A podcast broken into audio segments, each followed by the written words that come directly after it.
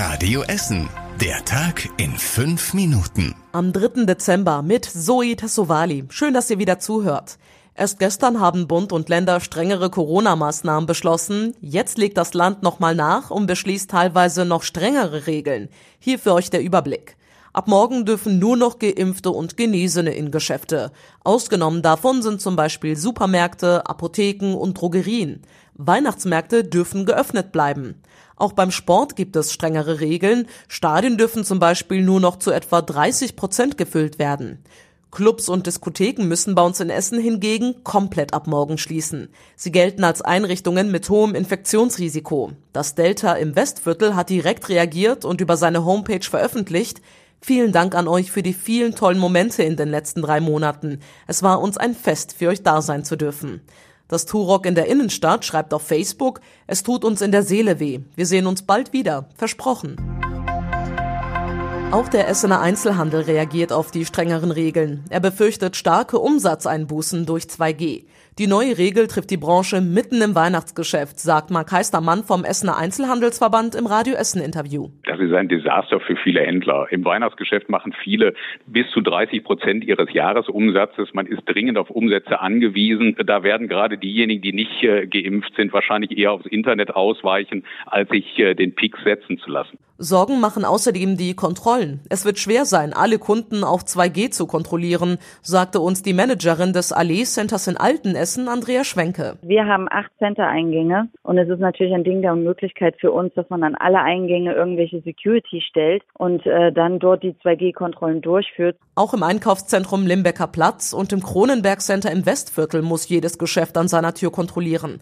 Zentrale Kontrollen durch Wachpersonal seien nicht möglich, heißt es. Das erneute Verkaufsverbot für Feuerwerk trifft die Branche bei uns in Essen ebenfalls sehr hart. Letztes Jahr haben es noch viele mit Hängen und Würgen geschafft durchzukommen. Jetzt ist das für viele der Tod, sagt uns der Chef von Ruhrfeuerwerk in Kupferdreh.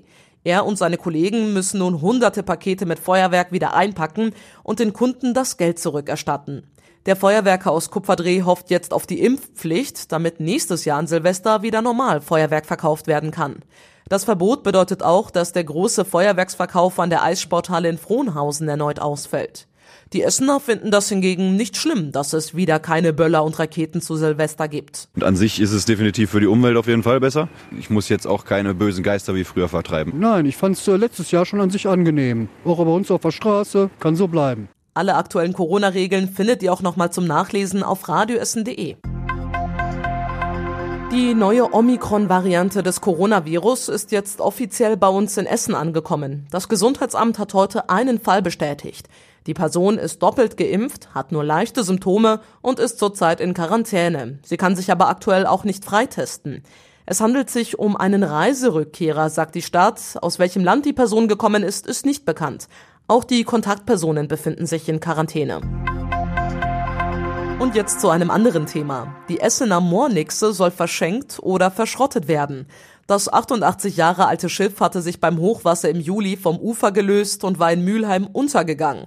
Die Schäden sind schlimmer als erwartet. Der Motor ist zerstört und der Rumpf völlig verzogen. Die Moornixe zu reparieren sei viel zu aufwendig und zu teuer, sagt der Besitzer. Er hofft jetzt, dass ein Verein das Schiff haben will und es restaurieren kann oder ein Künstler noch Verwendung dafür hat. Die Moornixe war das erste Ausflugsschiff auf dem Baldener See. Der Untergang und die Bergung hatten in den letzten Wochen für viele Schlagzeilen gesorgt. Und zum Schluss der Blick aufs Wetter. Heute Nacht ziehen sich die Wolken wieder zusammen, es regnet, kühlt aber kaum ab.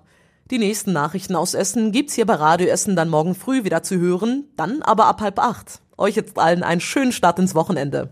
Das war der Tag in fünf Minuten. Diesen und alle weiteren Radio Essen Podcasts findet ihr auf radioessen.de und überall da, wo es Podcasts gibt.